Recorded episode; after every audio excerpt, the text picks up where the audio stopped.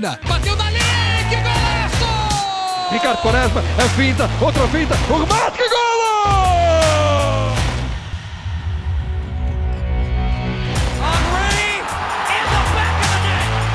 Aymar, Aymar, Aymar, Aymar! Grande golo desta! Futebol de Bolso, um projeto de Brás Assunção.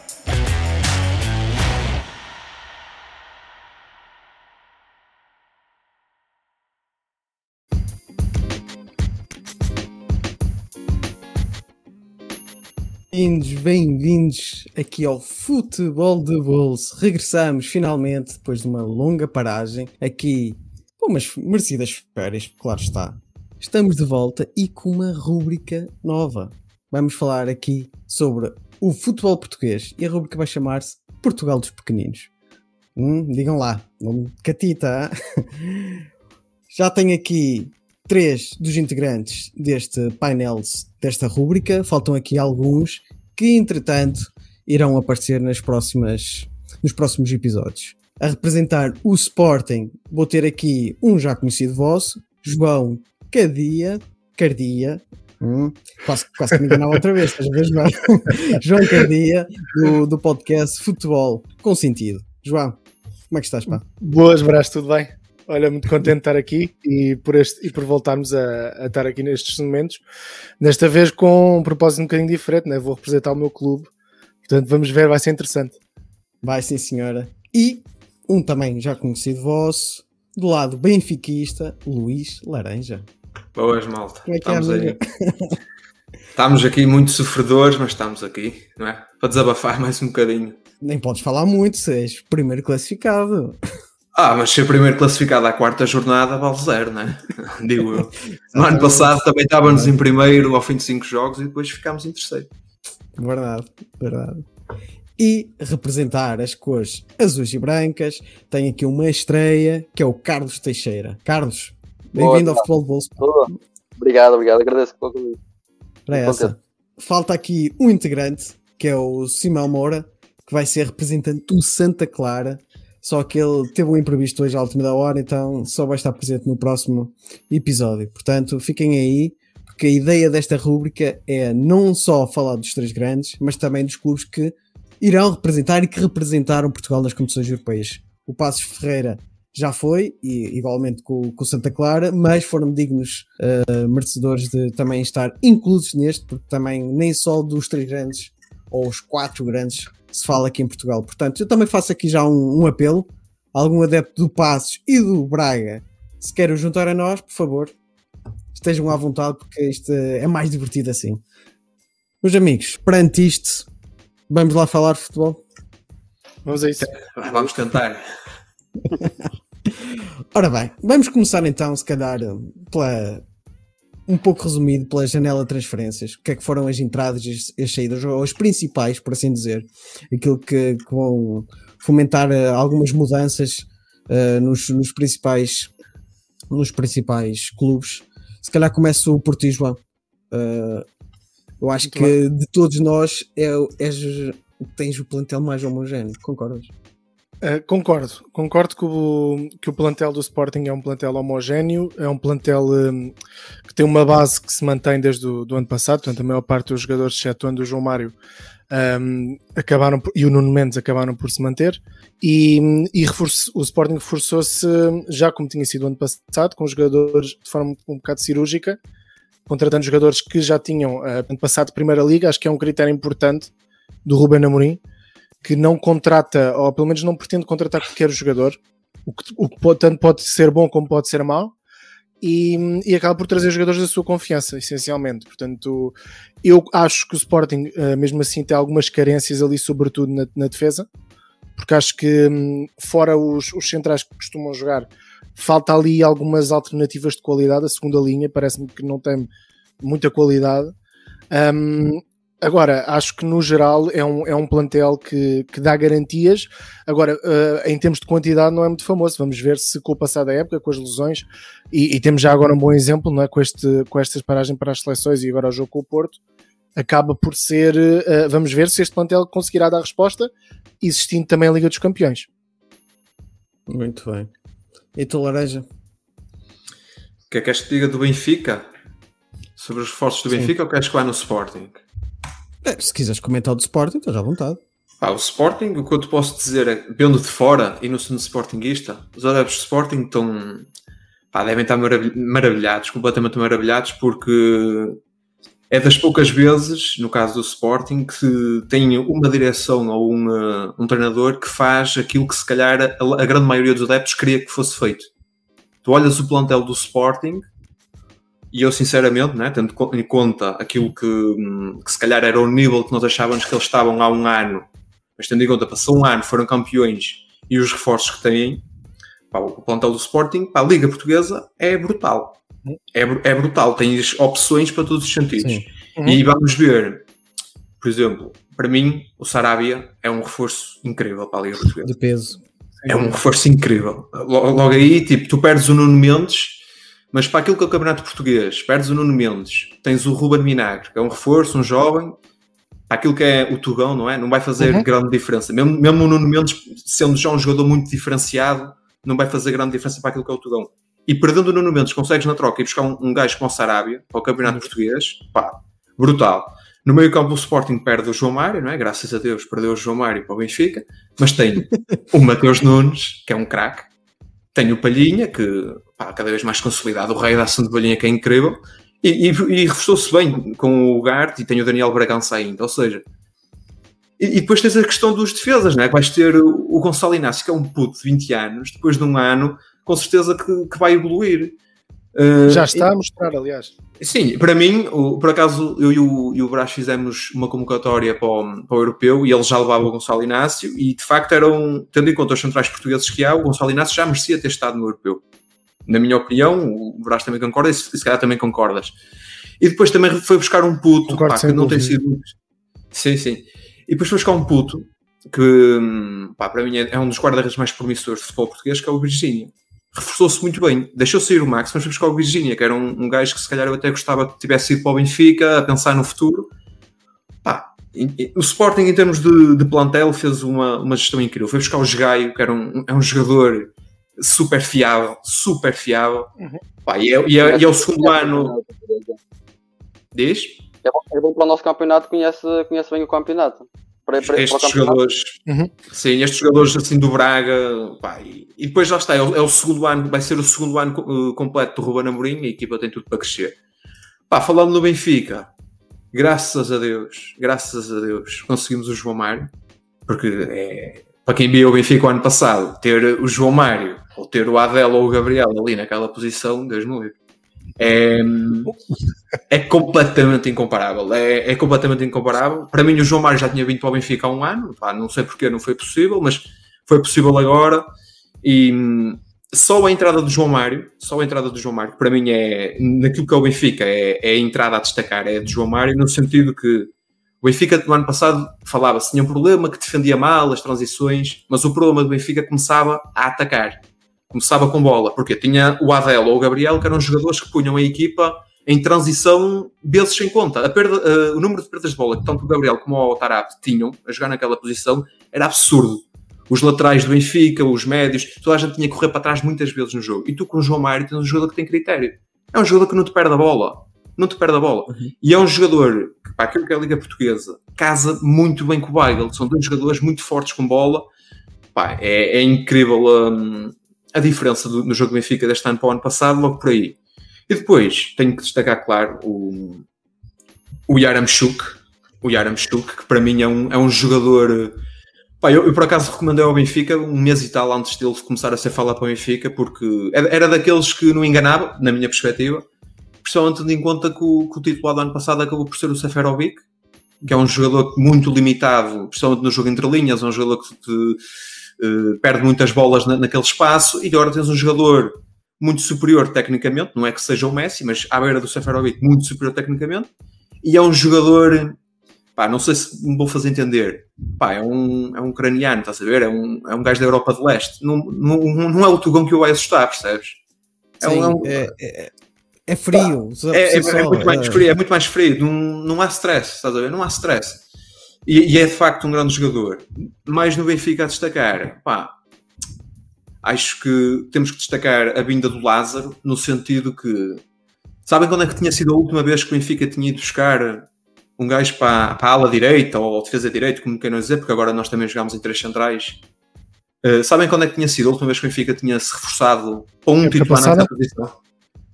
Ah, titular. Para Quer dizer, o Gilberto titular. veio para O ser Gilberto- titular também. Foi, sim, O Gilberto. Gilberto foi um, pronto, ali um tapa-buracos, mas a última Se ele foi vez. o- titular ou não, não sei, mas o Gilberto acho que quando passado ele veio para joga. Não, o Gilberto foi, lá está, aquela opção barata. E olha, eu, eu até te digo, eu não sei se o Brás se lembra, mas entre.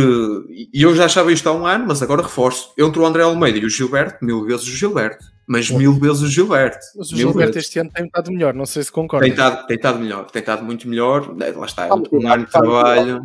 Um ano de trabalho também aqui, já está adaptado, está muito melhor. Mas Sim. antes do Lázaro, para vir assim para Mas- titular, foi o, não sei se vocês estão, o Nelson. Lembram-se do Nelson do Boa Vista em 2006? Que o Benfica foi buscar. Vejam bem aos anos que isto foi. Depois disso, o lateral direito do Benfica tinha sido o Maxi Pereira, adaptado. adaptado. Depois foi o Nelson Semedo, que vinha da formação. E desde que o Nelson Semedo tinha sido vendido, há 4 anos, andávamos a brincar com o André Almeida, que era, foi a vida toda um tapa-buracos, e de repente o Yaramchuk, até coitado, foi enganado, que ele chegou e no primeiro jogo disseram-lhe que o André Almeida era uma lenda. Pá, se calhar, se calhar o André Almeida é mesmo uma lenda, mas não é do Benfica. Se calhar é, é do, do- uma lenda do, do Na calhar é. fisioterapia. Opa, Também, eu, eu depois não sei, ano. mas deve ser. Se não, se não é o jogador com mais anos do Benfica na história recente, É, perto. É, é, mas sabes porque é que é? O Vieira que vende tudo, não conseguiu vender o André Almeida por alguma coisa foi, né? Se calhar ele não é assim tão bom. E depois tenho que dar nota aqui hum, do lado do Benfica para o miúdo, que é o Morato, que é o Morato que está-se a consolidar. Acho que o Benfica neste momento tem quatro centrais para aquilo que é o Tá. Tugão. Está bem tarde, o Morato. Tá- O Morato já bem tarde, eu acho.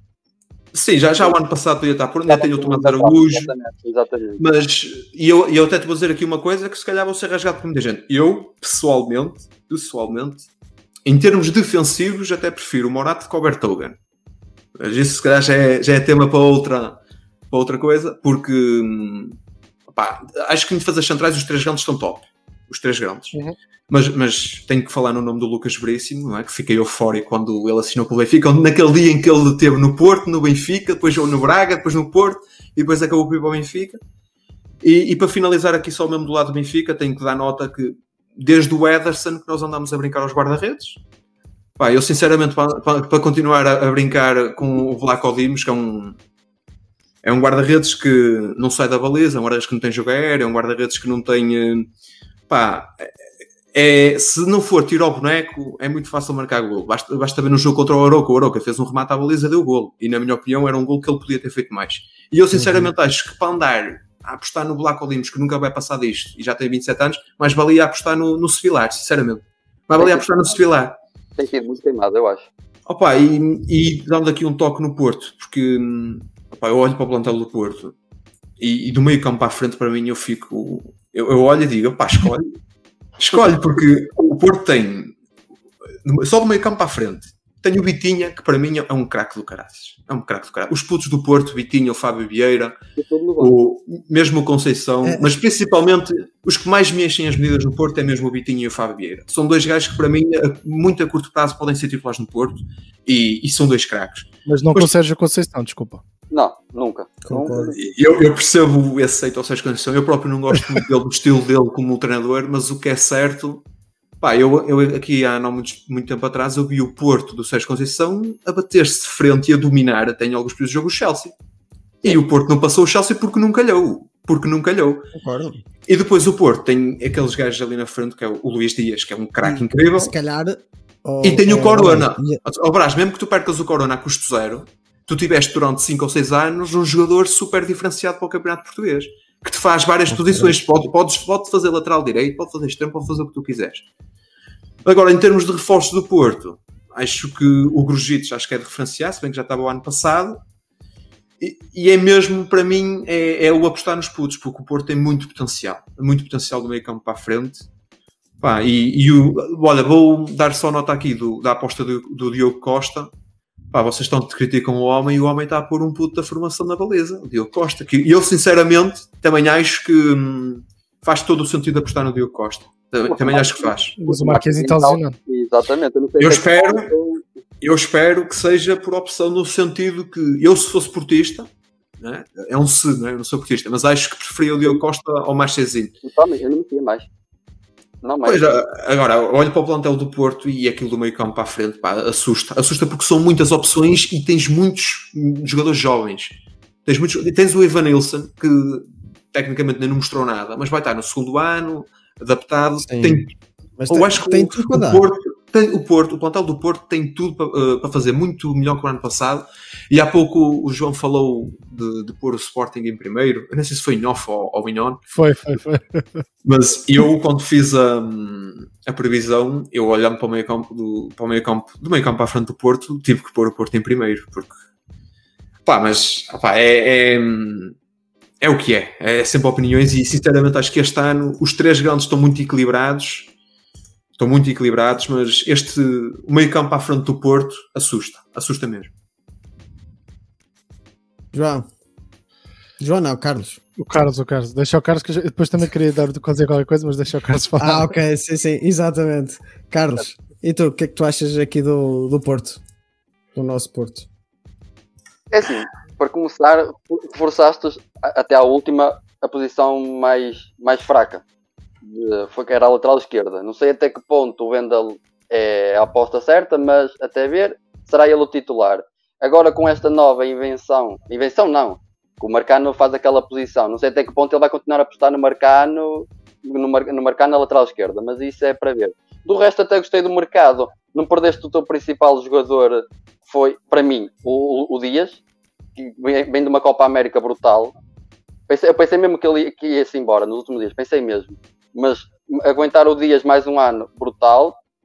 Uh, foi embora a principal referência e que prejudicava o jogo do Porto, que era o Marega.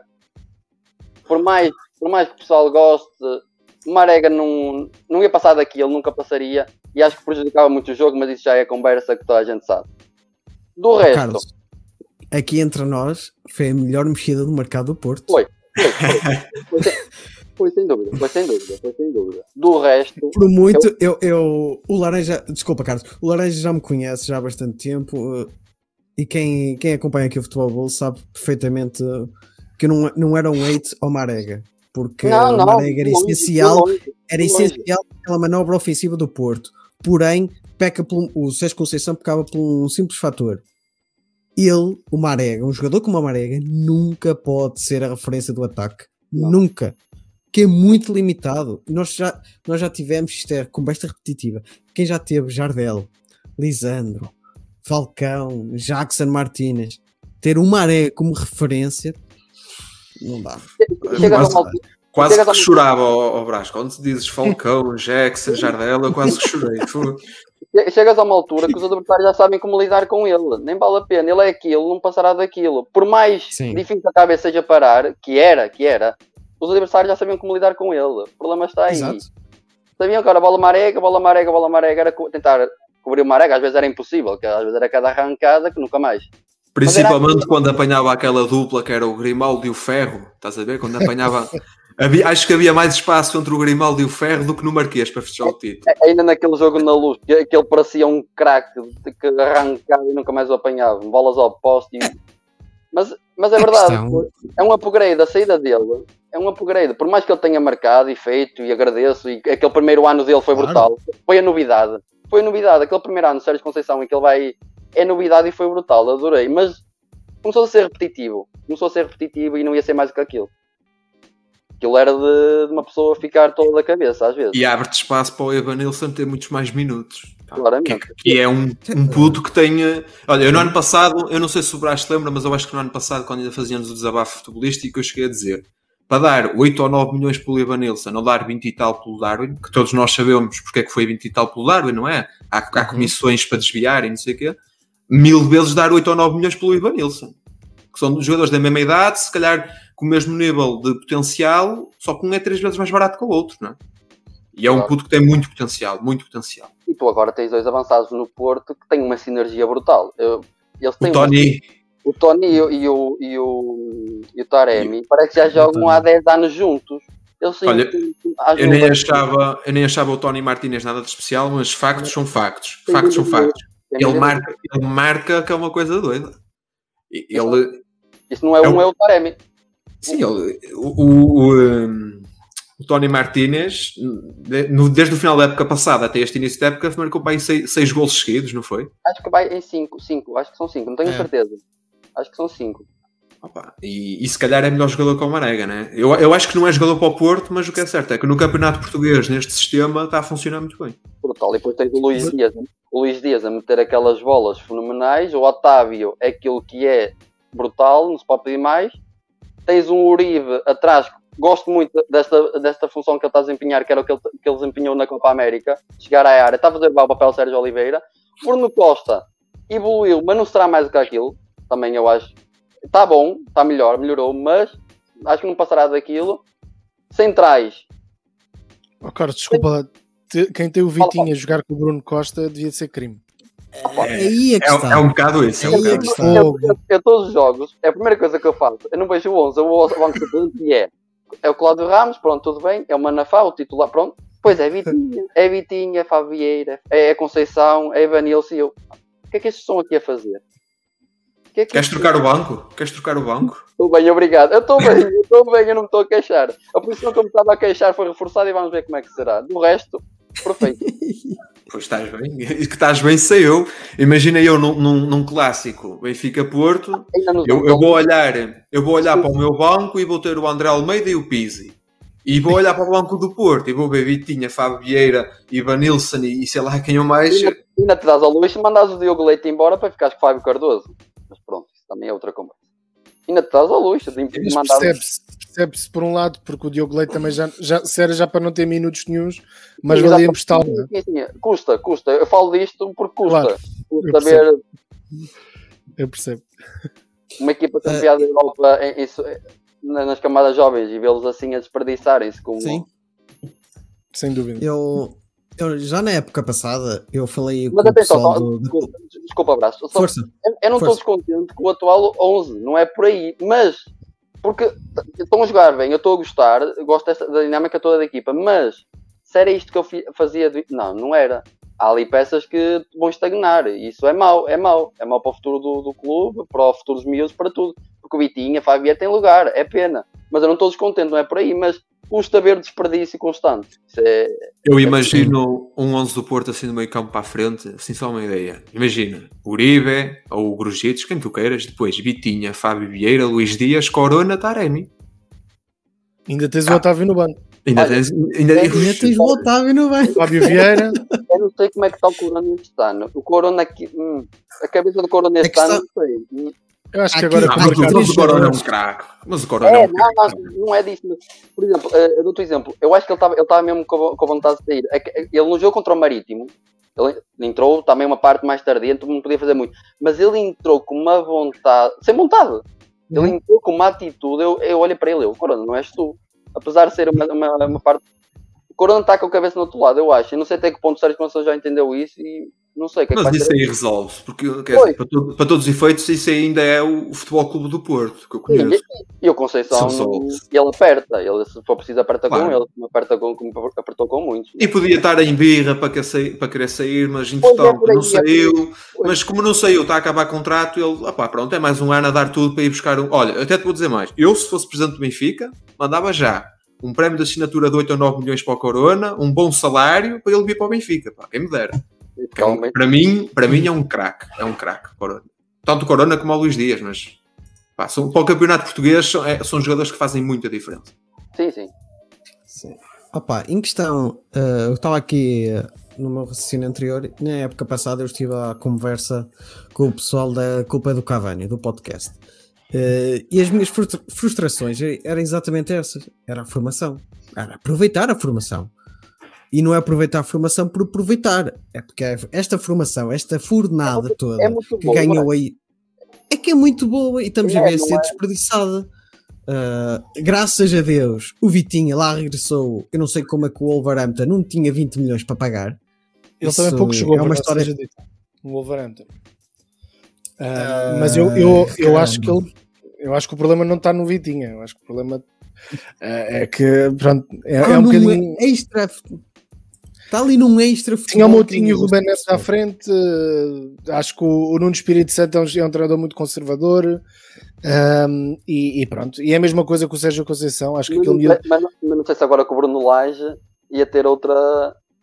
Outra- Sim. Exatamente. Surpreendeu-me que, o- que o Wolverhampton não exercesse também a cláusula de compra. Achei que Mas exercer. e isto tudo para dizer que eles eram muito contraditórios, porque o que interessa é quem está a jogar que tenha rendimento e não apostar na formação por apostar, concordo, mas a questão é exatamente esta. é aproveitar o, o fruto bom que aquela fornada da Youth League deu-nos. Eh, alguns já saíram, mas temos que aproveitar melhor isto. E isto tudo para dizer que o problema deste Porto, que eu prevejo, é que em janeiro vão ser alguns ativos. E vamos lá ver se não vão sair muitos a custo zero. Porque assim, o Otávio era para sair, ficou. Uhum. O Corona era para sair, ficou. O Sérgio Eu- eu- Conceição acho que só não saiu por culpa da forma física dele. Porque eu acho que se ele tivesse uma forma física melhor, tinha saído para, para a Itália. Eu acho que financeiramente este mercado foi muito mal para o Porto. Eu- em termos desportivos, acho que tem um plantel Não brutal. não Claro, ficou as peças todas. Mas, mas em Porto termos financeiros, acho que foi desastroso. O Porto não vendeu. A único dinheiro que entrou eh, foi o do Danilo. Sim, que é, é mais ou menos a mesma história que o Nuno Mendes, não é? Que sabemos que, Sim, quer dizer, é só por uma questão de contas. Exatamente. E deste 14 milhões ao que foi pelo, P- pelo PP, PP. e foi mais um. Isto, o- Eu acho que foi mais um qualquer precisava. que eu vendi também. Mas é muito 14 lembrado. calhar milhões nem pelo PP e se calhar nem precisavas do PP, tendo. Pois, Eu acho que. Não, não precisa. Neste momento não, mas não sei até que ponto que ideias é que tem para ele, mas não sei. Eu, eu acho que o PP, a ideia do PP foi numa ótica de que o Luís Dias ou o Corona ia sair, pelo menos um deles. Pois, pois, é certo. Aliás, eu acho que o Porto até ao último dia de mercado achava que ia vender pelo menos o Luís Dias, o Sérgio Oliveira e o Corona. Era como eu disse, eu pensei mesmo que o Dias ia sair. Sim, eu acho que toda a gente pensava por isso. A, a- partir do momento em que depois não conseguem vender, acabam por ficar. Eu não sei como é que será a situação financeira. O Porto também vai jogar Champions, portanto imagino também que, que isso ajude. Mas o plantel está super eh, lotado. Por exemplo, não estou a ver o PP a ter muitos minutos, apesar de haver muitos jogos. Mas acho que o Porto tem, um- tem se calhar o plantel com mais profundidade dos três, sobretudo o meio campo à frente. Eu acho que os laterais, mesmo assim, do Porto, ahm, comparando, por exemplo, com os do Deixa Sporting, desejar. acho que ficam, ficam- deixam, deixam um bocadinho. Fala- Deixar de desejar. Fala, É, fala- deixar de desejar. Fala, fala que um dos laterais do Porto não pode vir a sair. Acho que o Nanu, porque há- o mercado na Turquia. O mercado na Turquia Acho que é o Zaidu para o Fenerbahçe. Eu ouvi qualquer coisa assim. Mas o mercado da Turquia também está a fechar, hoje ou amanhã. eu É, penso sim. que já fechou. Eu Fechou? penso que já fechou. Eu acho que ainda Eu está aberto, mas também não fechou. tenho a certeza. Não, não faço ideia. acaso. mas pronto, Sim, mas, mas- o Nanu a sair, o Nanu a sair, ok. Agora o Zaidu, eh, quer dizer, vamos lá ver, andamos a época toda a jogar com o Zaidu, que não era o melhor lateral, ok, mas não serve como backup. Vamos lá ver como é que será o Wendel agora. Pois, exato, exato, é por aí. Vamos jogar com o Marcana lateral esquerdo, meus amigos, andamos aqui a dormir, mas vale fechar portas, quase. Sim, sim, e eu, e eu não sou apologista do Marcano, mas o Marcano até agora tem cumprido. E o Sérgio Conceição, vendo as coisas a funcionar, não é tipo de mexer muito. Eu acho que o Porto vai jogar com uma linha de 5 na Champions e vai meter lá o Marcano. É o meu feeling. E olha, a jogar- Olha, isso- e fizeste, É o fizeste meu lembrar uma história de quando eu jogava na e tudo, formação. então. Uh, fizeste lembrar uma história quando eu jogava na formação. Eu era, na altura, um médio defensivo uh, suplente. O titular foi expulso durante dois jogos. O, o, primeiro jogo foi titular, ok, uma exibição do outro mundo que eu fiz. O segundo jogo era contra. o segundo jogo era contra um grande rival, muito superior a nós, era a Seijoanense na altura. uh, da qual o meu treinador na altura, ou pseudo-treinador, na altura vira-se para, para o elenco malta. Eu vou mudar o esquema tático e eu pronto, vai-me tirar. Ah, vamos jogar com 5 médios e eu, é lá, com 5 médios, fogo, não vai me tirar, é impossível. Vou jogar a titular. Foi comprar umas esteiras novas. Quando saiu a convocatória para o jogo, a equipa titular, o Brás não estava. E assim, o titular não está, mete-me mais um médio no meio campo e eu não estou. Vai ser a mesma coisa com o Marcano. É, parece isto, parece anedótico. Quer dizer, dois laterais esquerdos vai apostar com outro? Não, Bem não faz capaz, é, bem capaz faz. é ele para isso. É, teimosia, carrancudo ele é. Eh, para umas coisas é bom, para outras, para outras coisas eh, já não é. Enfim. Sim. Uh, pessoal, acho que se vocês já falaram tudo sobre o mercado, vamos aqui avançar um pouquinho. Uh, João, acho que ias concluir alguma coisa, não sei se Não, seria sobre o Porto. que- vou resumir muito. Vou dizer que basicamente dos três eu acho que o Sporting teve o melhor mercado. Um, acho que eu, eu esqueci-me de falar do, do Sarabia, mas acho que realmente que é um reforço top para o Campeonato Português. Já ouvi muita coisa, novo Capel, novo Rezé, quer dizer, é Ah, brincadeira. não, incomparável. É brincadeira pura. Eu acho que eh, o Sporting precisava de mais um jogador para o jogo interior, faltava desde que o João Mário saiu. O Mateus Nunes é diferente, é um craque, mas é um jogador mais de correr com a bola ou de aparecer no espaço, menos que o João Mário é mais de construção. O Sarabia vai dar ali muita qualidade no jogo interior do Sporting e, e é um reforço de Champions. O, o Porto, para mim, fez o pior mercado, apesar de ter o melhor plantel, eu acho que em termos eh, financeiros, acho que foi péssimo. Uh, porque acaba por comprar jogadores e não vende ninguém e vai deixar, se calhar, um dos melhores jogadores que teve nos últimos 5 anos, sem dúvida, sair a custo zero, provavelmente, não imagino que o Corona renove, e, e outros encaixes, por exemplo, jogadores que estão a desvalorizar. Um, e tem muitos miúdos que, como nós já todos dissemos, que, que deviam estar já a rodar, deviam já estar a jogar de início, e, e quizás o estilo de jogo do Porto fosse uma coisa mais bonita de se ver do que aquilo que é hoje. Que apesar da saída do Marega, eu acho que o, o jogo continua muito parecido, infelizmente. E o Benfica, eu acho que fez um, um bom mercado porque contratou cirurgicamente, contratou dois jogadores titulares de caras, o João Mário e a Mchuk. Acho que não tem uma alternativa, por exemplo, ao Grimaldo, que é um assunto que eu não sei como é que vai ser resolvido. Tem muitos do outro lado, se calhar puxam um para lá. E, e pronto, acho que basicamente é, é isto resumindo e concluindo. Mas podemos avançar. O, o Gil Dias veio para ser a opção para o Grimaldo, certo? Ou... Sim, mas não foi, por exemplo, não foi inscrito para a. Champions. Escrito Por nas Champions, supostamente. Acho que o André Almeida vai, vai ser a opção para o lado esquerdo. O André Almeida do lado esquerdo só for do lado esquerdo do banco ou da bancada. Estou curioso para ver o que é que acontece se o Grimaldo se lesiona. É, é, Estou curioso, das Champions. Imagino contra o Barcelona no Camp Nou, pumba, André Acho Almeida que na esquerda. estás a agueirar. Ah, mas não, não dizia nada. Sinceramente, também não. Mas o Lázaro, qualquer coisa mete o Lázaro na esquerda. Agora vamos jogar sempre com três centrais. Por Achas isso- que sim? Eu acho que na Liga acho que muitas É, Liga. Portuguesa, Liga Portuguesa, jogos em casa contra os Araucas, e para mim também tem que ser que é Yaramchuk e Ramos. Eu já ando a dizer aí há um mês, mesmo nas, nas comunidades de adeptos do Benfica, que acho, tendo em conta que o Benfica tem, eh, imagina, quem é que é o desequilibrador que o Benfica tem? É o Rafa. E é um, é um gajo que desequilibra muito, cria-te muitos desequilíbrios, mas depois decide muito mal. E é um finalizador que, Deus me livre, nem, nem no sub-7 encontra, encontras miúdos a finalizar tão mal como ele. E, e depois disso tens o Everton, que ainda não se afirmou. Eu, eu continuo a acreditar no Everton, mas é um jogador que ainda não se afirmou e não é um desequilibrador individual, tanto como o Rafa, ou como, por exemplo, o Luís Dias no, no Porto. Uh, e tendo em conta isso, e tendo em conta que o Benfica tem o Yaramchuk e o Ramos, e, e depois também temos que ver o, o o que é que vai dar, o que é que não vai dar. Eu acho que o Benfica até vai acabar, a- de certa forma, muitas vezes a jogar mesmo em 3-5-2 com o Ramos e Yaramchuk na frente. E no Campeonato Português 4-4-2 com Ramos e Yaramchuk na frente, que são... O Ramos é um, é um, é um avançado... Para mim, eu vejo o Ramos, imagina, ele é muito bom a finalizar, é muito bom no último toque, o último toque dele é incrível, dentro da área, mesmo de costas para a baliza, é um gajo que responde muito bem, mas, mas ele, como sempre foi médio ofensivo, segundo avançado na formação, tu vês ele a jogar eh, às vezes como segundo avançado, ou até quase como um ala, porque ele, ele defensivamente é incrível. Ele defensivamente é incrível, ele cobre, cobre os metros todos, ele não para de correr. Mas eu acho que o Ramos é mesmo um finalizador incrível. E o Yaramchuk, sendo um excelente finalizador, pá, o que eu vi do Yaramchuk, mesmo no Euro, é que é um jogador que, mesmo sendo alto, é um jogador que se relaciona bem, mesmo a jogar, eh, a fazer os apoios frontais, a, a- a corresponder às tabelas. É um jogador muito inteligente.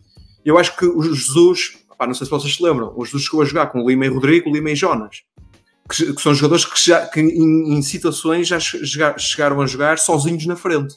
Mais Ramos- completo. Sim, são, são jogadores, lá está. E o, tanto o Ramos como o Yaramchuk, eu chamo-lhes, são novos modernos. São novos, mas não são aqueles novos tipo antigos só de ficar fixo. São novos que, adaptados ao, ao jogo, àquilo que o jogo pede hoje.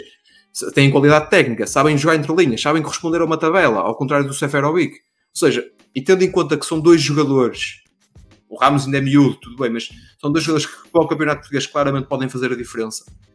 Uh, acho que o Jesus vai tentar encaixar os dois e, e transformar aquele 3-4-3 num 3-5-2. Ao, ao, fim e ao cabo vai dar ao mesmo, é? Ao fim e ao cabo vai dar ao mesmo. Uh, mas acho que é, que é por aí que a coisa se vai enrolar. Mas lá está, é como estavas a dizer, no Campeonato Português, o 4-4-2 tradicional, na luz, muitas vezes, acredito que sim. Acredito que sim. E com o Darwin, na minha opinião. O, o Darwin. Eu acho, que, eu acho, que, o Darwin vai ter de jogar. O, o Darwin, imagina. O, o Darwin, apesar da época passada, ele começa muito bem. Tu vais ver os números, tu olhas para os números, tendo em conta que há uma fase que ele até está lesionado, depois nem joga, ele acaba por fazer 14 golos e 11 assistências e não marcava penaltis. Ou seja, tu vês aqui e dizes: ah, um puto, 14 golos, primeiro ano, está lesionado, tem problemas psicológicos, mas é um jogador que eu vejo ainda com muito erro técnico. Não sim. é normal, não é normal. Ele minimamente apertado entre linhas, ele não te consegue dominar uma bola. Opa, e, e, isto aqui acho que não é psicológico, é mesmo. Do, uh, pronto, o jogador não é tão talentoso, é um jogador muito rápido, muito raçudo é um jogador que não é egoísta, eu gosto disso, que é um jogador que se tiver um colega ao lado mais bem posicionado para fazer gol vai passar. Mas eu acho que o Darwin está, é um tá atrás do Yaramchuk e do Ramos. Neste eu, momento acho que está atrás. um dos principais problemas do Darwin é, é, é, não ser egoísta. Eu acho que ele devia ser mais egoísta às vezes. Há situações falta, que... Falta há, situa há, situações que ele até exagera que, que, claramente a melhor opção é chutar e ele não está confiante. Mas é, é, lá está, imagina, eu costumava dizer assim aos meus atletas: tu estás numa situação, tens um, tens um defesa ou tens um, um guarda-redes, mas vamos ver, a situação 2 contra 1, um, tens o, o, o, defesa à tua frente. Se tu fores para o remate, em 10 situações, se calhar vais marcar 4 ou 5 golos. Tens um colega ao lado. Nas mesmas 10 situações, se tu passares, ele como vai ficar sozinho, em 10 se calhar vai marcar 8. Ou seja, é uma questão de probabilidades. Ele é um gajo que, nessa situação, passa muitas vezes a bola. Eu gosto disso. Porque, imagina, tu tens o Seferovic, o Seferovic, apesar de tu ter muitas situações que tem claramente um gajo ao lado completamente sozinho e ele fecha os olhos e a bola vai para a bancada. Ah, uhum. Outro erro do mercado do Benfica foi não ter vendido o Seferovic, porque pronto, somos todos loucos e Deus, Nosso Senhor, ou lá quem vocês queiram chamar, deu-nos uma segunda oportunidade para vender o Seferovic. Eu dizia, pá, vai, vai à melhor oferta, nem que a melhor oferta seja 5 milhões, vai à melhor oferta. Tem 29 anos, não vai valorizar, não vai voltar a fazer outra época a marcar 20 e tal golos vendam. Pá, aquele grupo de malucos que manda no Benfica andava a pedir aos 25 milhões, não consigo entender, porque qualquer proposta era para vender, principalmente tendo em conta que tu Quantos tens é os é avançados que tens. Quantos é que tens Seferovic? 29. 29 era agora ou nunca, nem que fosse por 10 milhões, porque é um jogador que daqui para a frente o preço dele vai ser só cair e tem um ordenado alto. Pá, mas isto aqui já é uma opção para avançado, quer dizer. Quarta opção, não tem lógica. Ainda temos o Rodrigo Pinho. Oh, ele... Desculpa lá, tu há pouco davas 5, agora já subiste para 10. Afinal, como é que estamos? O quê? Diz? Há pouco ofereceste a 5, já estás a, a colocá-la a 10. Opa, é, e há a melhor oferta. E há, e há a melhor oferta. Fosse qual, nem que fosse a custo zero. Nem que fosse a custo zero. Pá. Eu não posso mais que o Seferovic, também não posso mais que o Odisseias. Olha, o Odisseias, isto aqui em qualquer clube seria um caos. Então chegámos à conclusão. Disseste que era só um minuto. Sim, sim.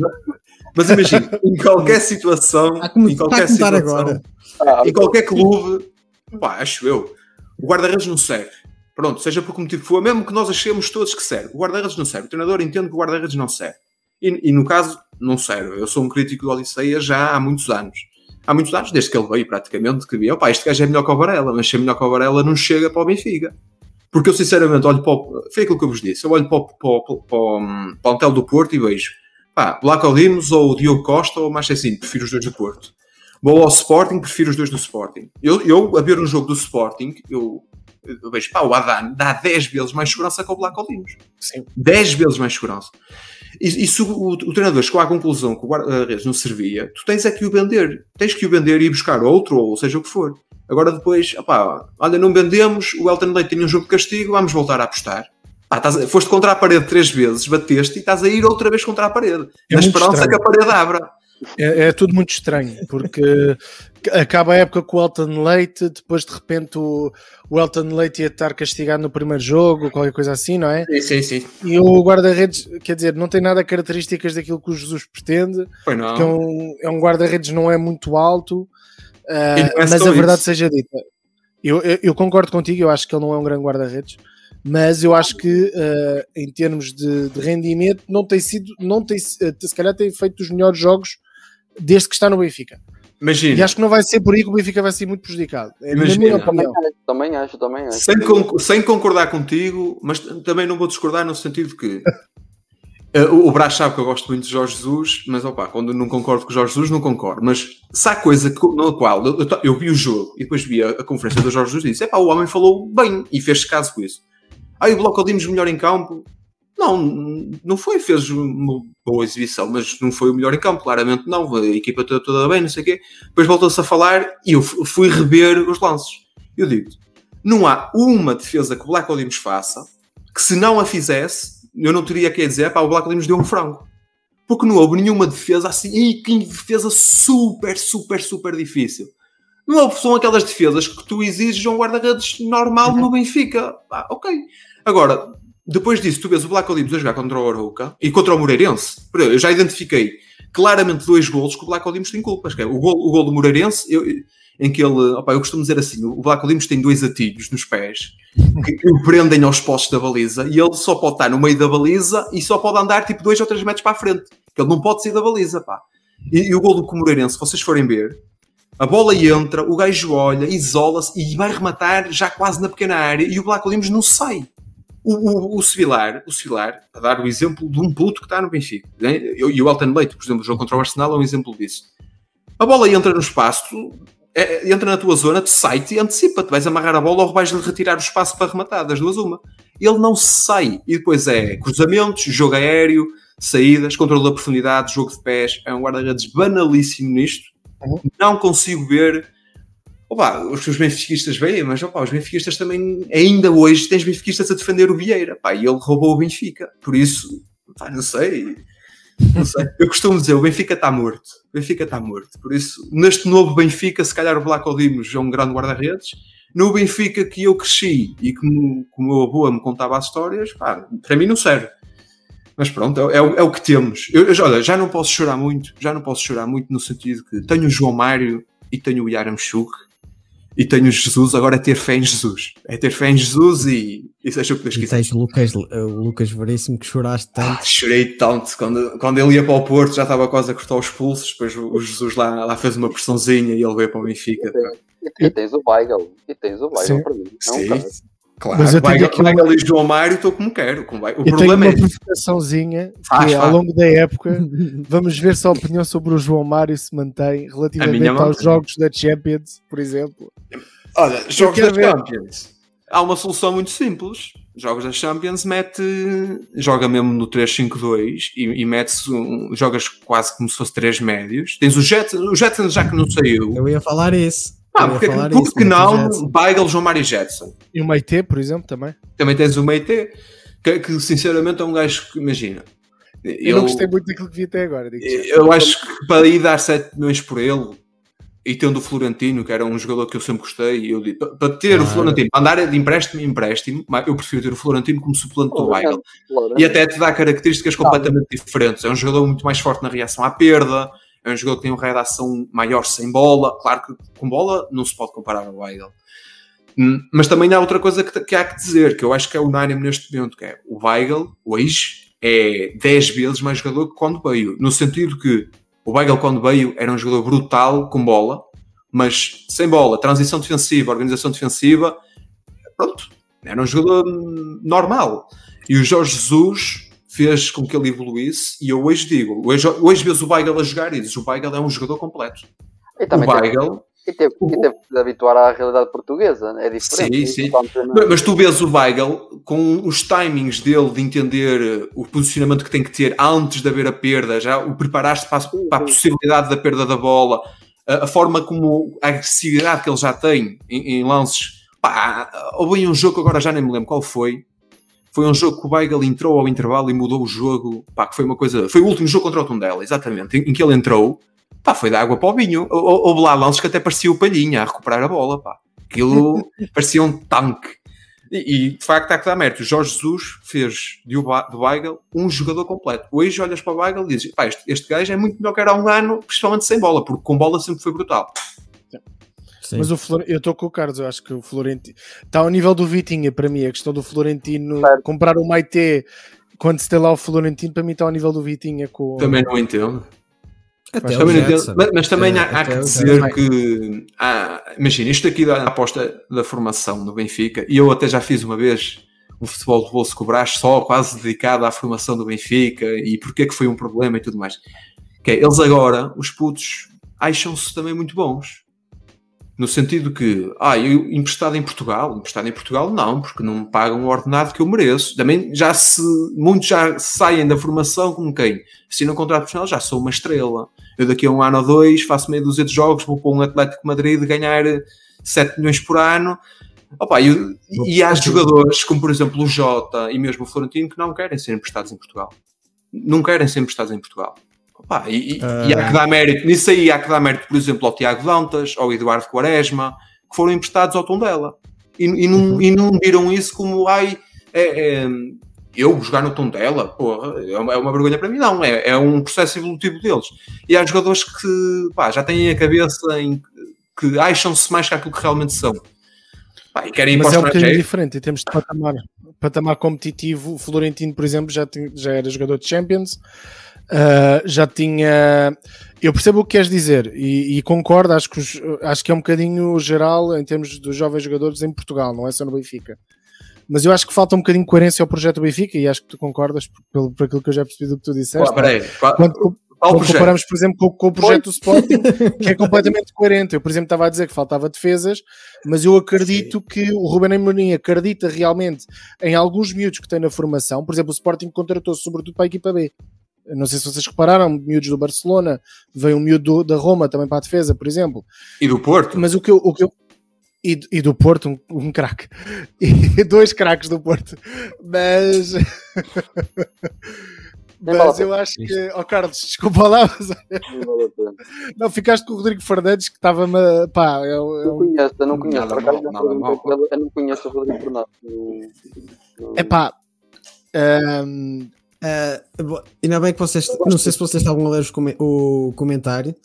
Tivemos aqui um comentário que falava exatamente do, do Rodrigo Fernandes e do Marco Cruz, da troca que houve. Já que vocês estavam a falar na formação, eu queria fazer esta ponte, mas Pela cara, pela, pela, pela cara do, do João, do coisa, Do João.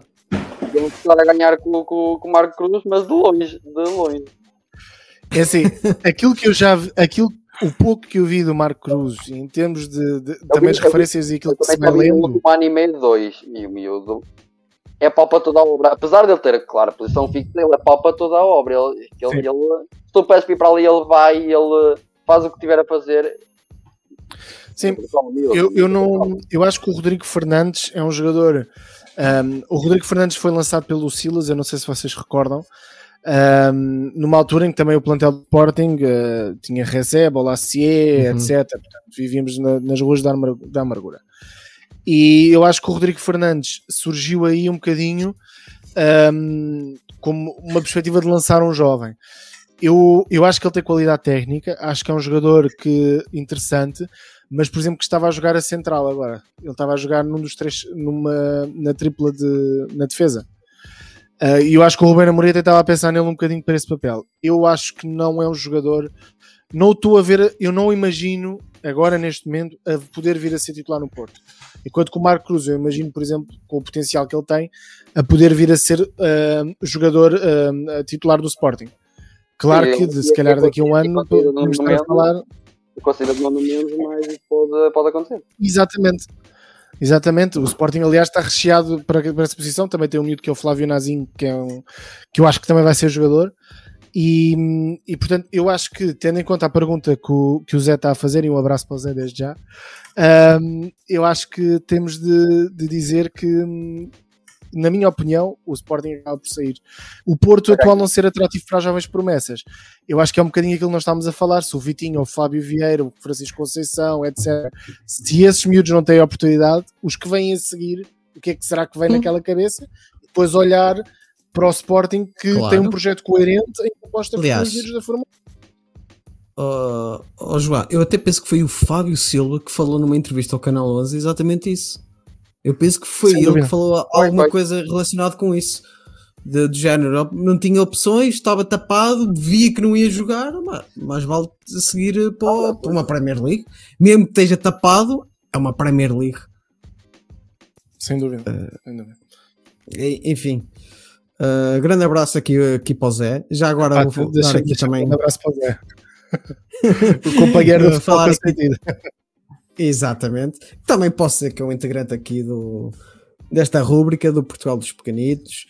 Uh, fala, uh, vou falar aqui também do, do- aqui do Bruno Assunção, Oliveirense, porque eu tenho um comentozinho do Oliveirense. E são todos seguidores teus, Carlos. Estás on fire aqui, logo em estreia já tens aqui uma, fanbase. É verdade, anunciei ao pessoal todo a aparecer aí. Muito bem, olha, bem-vindos a todos. Espero que estejam, estejam a gostar aqui da, deste primeiro episódio da segunda temporada. E vou passar aqui também o comentário do JP Belici, que é o meu correspondente carioca aqui do futebol do bolso. Eh, está aqui a dar eh, boa sorte aqui à temporada e faz aqui uma questão. Benfica pode ir longe na Champions ou vai pegar uma vaguinha na Euro? Tá bom. Tu achas, Laranja? Responde aqui ao JP. Olha, eu digo-te já, antes do sorteio, eu queria, eu queria apanhar City, PSG e Milan. Eram estas as equipas que eu queria apanhar. Porque se nós vamos para a Champions já com medo de jogar contra os tubarões, mais vale não ir. Se é para ir com medo, mais vale ir logo para a Liga Europa, que assim poupa-se a vergonha.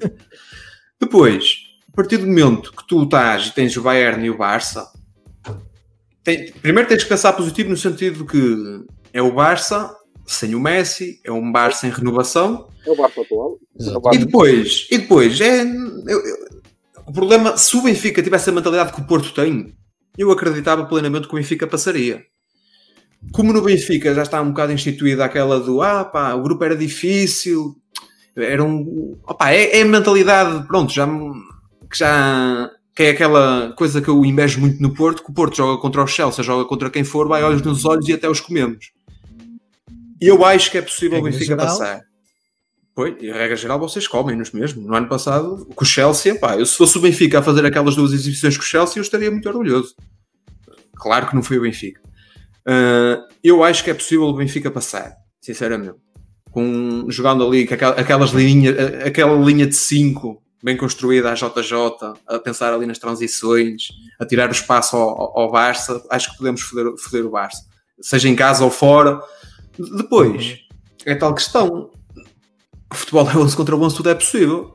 O, o Jesus, quando estava no Sporting, mais estava no Sporting, na Champions, eu lembro-me dos jogos do Sporting contra Real Madrid, Juventus, Borussia, eu vi o Sporting a fazer grandes jogos. O jogo que o Sporting Jogou faz... como nunca e perdeu sempre. Sim, mas É lá a está, estava- estava no Sporting, mas agora está no Benfica. Não vai ser jogar como nunca e perder como sempre. Mas o jogo, que Vamos eu ver, vi, o jogo que eu vi o Sporting fazer no Santiago Bernabéu foi é uma coisa linda. O Sporting estava a dar um show no Santiago Bernabéu até aos 88. Depois, pronto, foi, Sim, foi sim. o, lá está, foi Sporting, não é? Foi Sporting. Mas, mas Oh, o, que eu, o que eu já chuta, Não vi, foi Sporting, foi Jesus. o que eu já vi, Ah, chuta a foi- fazer o foi. Jesus. Chuta, chuta, grande chuta, chuta. Epá, Eu acho, que, eu acho que o Jesus, este grupo é perfeito para o Jesus. Se passar, vai ser É o um dos maior. melhores feitos, é o maior. Se perder, foi porque apanhou o grande Barça e, porque, E o Bayern. E o Bayern, portanto, apanhou. Mas eu acho que é olha, um grupo perfeito. Eu, eu já me habituei, mesmo no Benfica, assim de cabeça, lembro-me da eliminatória contra o Chelsea, em que o Benfica, mesmo com 10 jogadores, não, não passou às meias finais da Champions porque não calhou. O Benfica, E mesmo acabou com com o 10 Emerson na central, não foi? é, começou com o Emerson na central. Nesse jogo, a dupla, olha, foi Arthur na baliza, Maxi Pereira na direita que é expulso aos 30 e tal minutos, ou lá o que é que é, e dupla de centrais, Rabi Garcia e Emerson. Capo da Vilha na esquerda e depois olha bem este meio campo, Matites, Witzel e Aymar. E na frente ainda, ainda jogou um jogador que tu conheces bem, chamado Yannick Jaló. Foi, fomos com um Yannick Jaló para, com uma, a máquina, a surpresa, a, a- a arma secreta para eliminar o Chelsea. Claro que não, não correu bem. Tínhamos Nelson Oliveira, vê lá tu bem, este craque. E ele mesmo assim. um craque É. que o Jesus ia transformar. É, ele pode ser muito bom, mas não consegue transformar água em vinho. Mas eh, eu já vi, por exemplo, lembro-me da eliminatória também contra a Juventus. As minhas recordações do Jesus, apesar de tudo, eu tenho algumas memórias muito boas do Jesus a fazer grandes jogos na Europa. Até, Sim. até te vou dizer mais. Eu até, quando se falava do Rui Vitória, eu até, mesmo em termos europeus, porque há que sempre que ver o contexto e os plantéis que tu tens e os rivais, eu acho que o Jesus, até se for a, a ver bem, até fez um trabalho melhor em termos europeus do que o Rui Vitória. Porque o Jesus é aquele treinador que taticamente tu vais ter a equipa sempre minimamente preparada. É mais consistente, não é? Sim, é, é melhor treinador. É factualmente melhor treinador que o Rui Vitória. Agora é tal coisa. Se o Benfica vai, vai pegar, vai longe nas Champions ou se vai pegar uma vaguinha na Euro, E ele teve azar, ele teve azar nas Ligas da Europa. De facto, o Justo tem muito azar. Se ele ganha aquelas, cuidado. sim, sim. Aquela Liga Europa com, com o Chelsea foi como foi, não é? Mas isso aí foi uma. Foram 15 dias assim. Foram, três pancadas seguidas iguais em 15 dias, que foi mesmo para. Porque Para se, se, testar. ele, se ele ganhar ali, não sei até que ponto o Benfica a partir daí já, se come, já ganha outra. Outro E mesmo no ano seguinte, Exato. mesmo, e mesmo no ano seguinte, perder em penaltis da forma como foi, Exato. é que foi o jogo em si, que pronto, foi a arbitragem que foi, mas foi o Félix Brites. acho que toda a gente já conhece o Félix ausência. Brites. Eu- eu- a não há um jogo, não há um jogo do Félix Brites, seja, nem que seja Liga dos Campeões, duas equipas estrangeiras, não há um jogo que tu não o vejas ele a fazer borrada. Porque é um ar que gosta de ser protagonista, é um ar que está sempre de apito na boca, é um ar que está sempre a arranjar confusão. E depois foi a questão dos penaltis, não é? que toda a gente sabe que se fosse hoje, hoje eh, respeita-se muito mais aquilo da linha eh, nos penaltis do que se respeitava há seis anos atrás.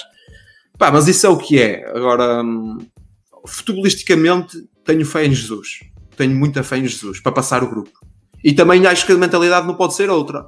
Caralho, se estás na Champions, se tu não queres jogar os- contra o Bayern, Barça, os, os PSGs e os Cities, se tu não queres jogar e queres estar na Champions, acho que alguma coisa não está certa. Por isso, acho que não há que ter medo. Não há que ter medo. Sim.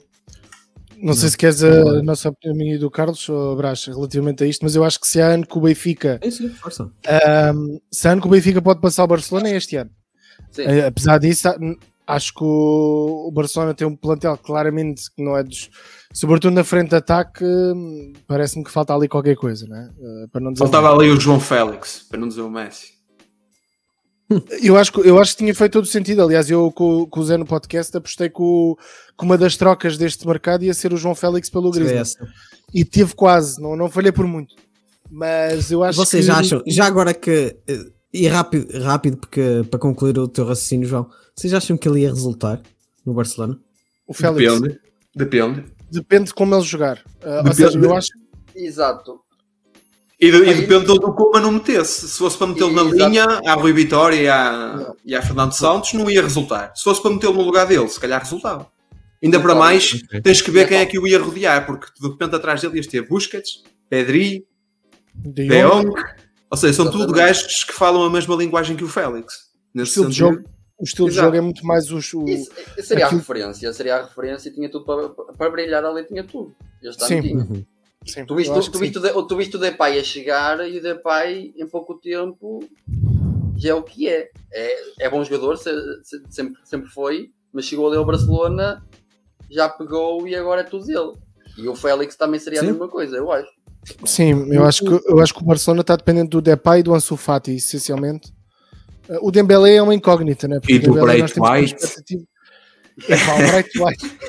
O Prato vai ter daqueles. Pá, e, e quando, o Bar- quando o Barça vai buscar o terceiro avançado do Sevilha para acabar com o Ramalhete lá à frente do ataque, Yeah. É essa. ainda temos o Agüero, mas ao que parece o Agüero acho que nem sei se volta, acho que só volta já para o ano, ou que é, não é? Uma coisa assim. Portanto, tendo o Agüero, se fosse Depay, Agüero, Dembélé, Ansu Fati, mas eu acho que o Benfica tem condições para discutir com, com o Barça, sobretudo na luz. Tem. Com, com o Bayern. Com o Bayern, com não, Bayern não acredito. também não, mas. O Barça tem. O Barça tem capacidade Eu mais para levar tarde, 7 ou 8 no Bayern. Eu... É engraçado, ainda bem que eu só estou a fazer aqui os pontos de ligação agora, porque na rúbrica que eu vou estrear para a semana também sobre o Campeonato Brasileirão, eu vou ter aqui uma, uma rapariga a ajudar-me aqui na coordenação.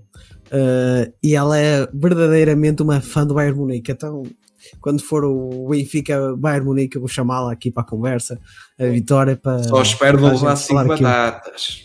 Só espero isso. É propício. Clubes Que o Black. Odimos, que o Black Odimos se engane nesse jogo e que faça a exibição da vida dele. Se ainda for o Black ver. porque tu sabes que com o JJ, isto da noite para o dia, tudo muda.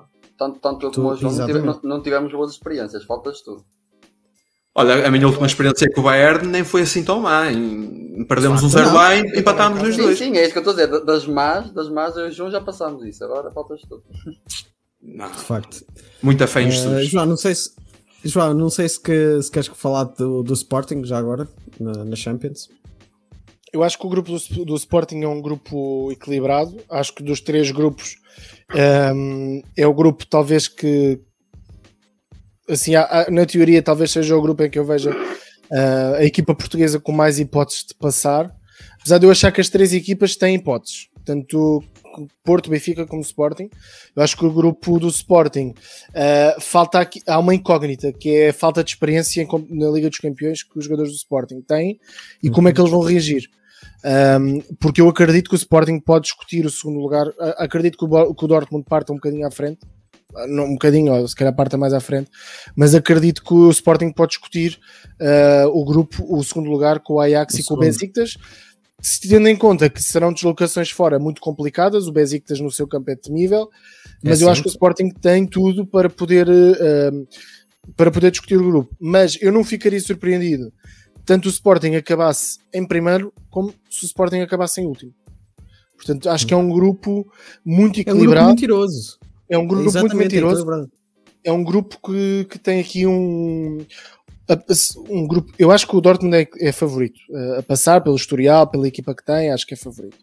No entanto, acho que vai haver, vão, vai ser um grupo de muitas surpresas. E, e o, questão, o, primeiro jogo vai ser fundamental. Muito, a forma como bem. o Sporting entrar em casa. Desculpa, Carlos. Não, não faz mal. Tens, é o que eu estava a dizer. Tens essa questão também que é um, é um novo terreno.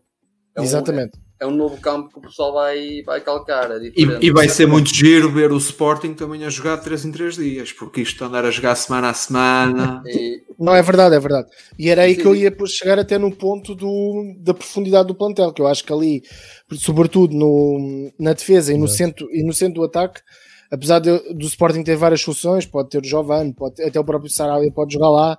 Uh, eu acho que um, ehm, esse vai ser o grande desafio para o Sporting. Como é que vai jogar, como é que vai ser a reação a jogar de 3 em 3 dias. No entanto, acho que na Champions os jogadores vão dar uma boa resposta. É bom que o Sporting, uh, o primeiro jogo é fundamental porque é aquele jogo de embate com uma realidade. O último jogo europeu do Sporting foi uma derrota com o Las Clins em casa, né? já, acho que não sei se foi 4-1, se foi 4-0, já não me lembro muito bem, mas sei que foi assim um resultado um bocadinho difícil na altura. E, e portanto o, o Ruben Amorim tem essa questão das competições europeias, portanto também perceber como é que ele vai entrar na, na Champions. Agora, eu acho que o Sporting tem tudo para poder passar uh, neste, neste grupo. O Porto é, é, é uma incógnita. Uh, eu acho que o Liverpool um, eu adoro Atlético... este grupo. Eu adoro o grupo. Não, acho que vai ser um grupo fabuloso porque vai ser grandes jogos a todas as jornadas. É a minha expectativa. Acho que é um dos grupos mais entusiasmantes da, da Champions este ano. Sem dúvida. Sem dúvida o mais entusiasmante. Acho que o Liverpool e o Atlético, a meu ver, são favoritos. Um, o Atlético tem um, tem um, plantel. A única coisa, é, o Atlético tem um plantel muito bom, mas tem um treinador que joga muito fraco. de jogo que eu, muito que eu fraco. Portanto, eu acredito que o Porto possa se bater, porque o Atlético nunca domina os jogos. E eu acredito que o Porto se vai conseguir bater com o Atlético de frente. Com o Liverpool eu tenho um bocadinho mais dúvidas, tendo em conta até o último embate que o Porto teve com o Liverpool, que não correu lá muito bem. O Milan é uma equipa que está a ressurgir, mas eu acho que o Porto também poderá discutir os dois jogos. Pode discutir é, os dois jogos com, com o Milan. Sim, mas em, em, em, casa, o Porto, o Porto em casa é muito forte nos jogos da Liga dos Campeões. É muito forte, eu acho. E, e, e, e basta ter os adeptos e dá sempre aquela força. Uhum. Em casa, em, ca, em casa eu digo sempre 50-50. Em casa eu não. Venha quem vier, como se costuma dizer. Naquele, naquele, naquele, naquele ano em que perdemos o segundo jogo com o Bayern, fizeste um jogo brutal em casa. O segundo jogo foi. O PTG, não foi? Foi. Foi uma coisa ridícula o segundo jogo. O primeiro, aquilo se, aquilo se nós tivéssemos ganho, ganho por mais ao Bayern, ninguém ficava admirado. Em casa, e... em casa temos sempre hipóteses. Fora é sempre um bocado mais complicado. E... Sim. O último jogo Esse... em casa, acho que perderam, foi com o Liverpool, não foi? Nos oitavos de final da Liga dos Campeões. Foi. Sim. Uh, sim, acho que sim. Que acho que até perderam para aí, eu não sei se não foi para aí 5-0. Eu não quero estar a mentir, eu não acho que foi um resultado assim, foi. Agora a minha memória está um bocado. 5-4-0, foi assim algo. Foi acho algo que foi assim. assim um resultado que assim, na altura. Acho que sim. Uh, enfim, uh, Carlos, não sei se queres aprofundar mais sobre o grupo do Porto, mas eu. Olha, também... sobre o grupo, do, o grupo do Porto, só mesmo para dizer: o Porto claramente vai passar o grupo. Não eu interessa clube. Não é o Porto claramente vai passar acho, o grupo. Eu também acho. Eu também aposto que sim. Eu aposto em segundo lugar. Apesar de ser um Porto grupo passe. que Milan como quarto cabeça sério, por terceiro. É, é uma Vão coisa só andar eles os três a matar-se uns aos outros e o Porto ali sem ninguém dar por ela. tranquilo da vida. É pá, eu, eu aqui não estou com vocês. tá. Eu, se o Porto passar, fico muito surpreendido. Sou sincero. É assim, eu, eu também eu falo como tu falaste de Sporting. Se ficar em quarto, a mim também não me choca. Sim, Sim. Mas eu acho que passa. Eu Pois, acredito então. que passe. É Mas também se ficar em quarto lugar, pá, é sinal que os outros eram muito mais fortes que nós e que, opá, se calhar o, o peso da camisola e os investimentos também contam. A verdade seja dita, nós estamos eh, cada vez mais, o futebol está a funilar e vamos ficar mais na cauda. Isso é. Eh, e é visível, que cada fase de grupos da Liga dos Campeões é visível isto. Agora, vamos lá ver, nós portugueses temos a tendência sempre de agigantar-nos eh, nestes jogos, eh, principalmente o Porto. Eh, nós estamos mais habituados a ver o Porto agigantar-se nestas competições europeias em jogos mais difíceis. Exato. Eu acredito que, que a gente passe em segundo, não acredito que seja fácil, vai ser até à última. Com quem já agora. Brás? Com quem é que tu achas que poderão passar? Eu fiquei curioso. Liverpool. Liverpool. Liverpool, Porto, Atlético, Milan. Milan, sim. E vamos ver como é que fica este Atlético, sou sincero, porque assim, apesar de eu não achar o Simeone assim tão fraco, mas ele eh, tem um problema. Que, que certos treinadores, como o JJ, apesar de ser outra, outra filosofia de jogo, mas tem o mesmo problema com o JJ e o Conceição. É que, opá, tanto tempo a treinar, eh, o mesmo grupo de jogadores cansa. Já devem estar fortes do gajo. Por favor, troquem-me o treinador, porque eles já devem Eu estar imagino- de ao Simeone. Mas ele é Eu campeão, imagino- estás a ver? Eu imagino o João Félix todas as noites a chorar porque epá, a jogar sem bola, a fechar a esquerda, a 80 metros da baliza adversário e a limpar o- as lágrimas a notas de 500 euros. Curiosamente, curiosamente antes, antes de virmos para, para, para, para, para lá para aqui, teve a ver um vídeo em, em que está o João Félix ah, a fazer um para um, a cair em cima deles e eles sempre o Simone, vai João, vai João, vai João, carrega João, carrega João, vai, vai, vai, vai, sempre. E o João deve estar a pensar, este gajo está-me aqui, está-me a matar. E ele sempre a ir, coitado do rapaz, por acaso, sempre a lidar bem com a situação, mas só ouves o Simeone sempre a carregar no João, João, João, João. Uma coisa por demais. Coitado do João. Coitado. O Atlético, o Atlético ah, forçou-se muito bem. Sim, Uh, falamos aqui no geral do- dos clubes uh, nas competições europeias. Eu acho que vou faltar aqui o Simão, uh, mas eu também dar aqui um apreço ao, ao, ao Passos e ao Santa que realmente uh, gladiaram-se muito bem na Conference League.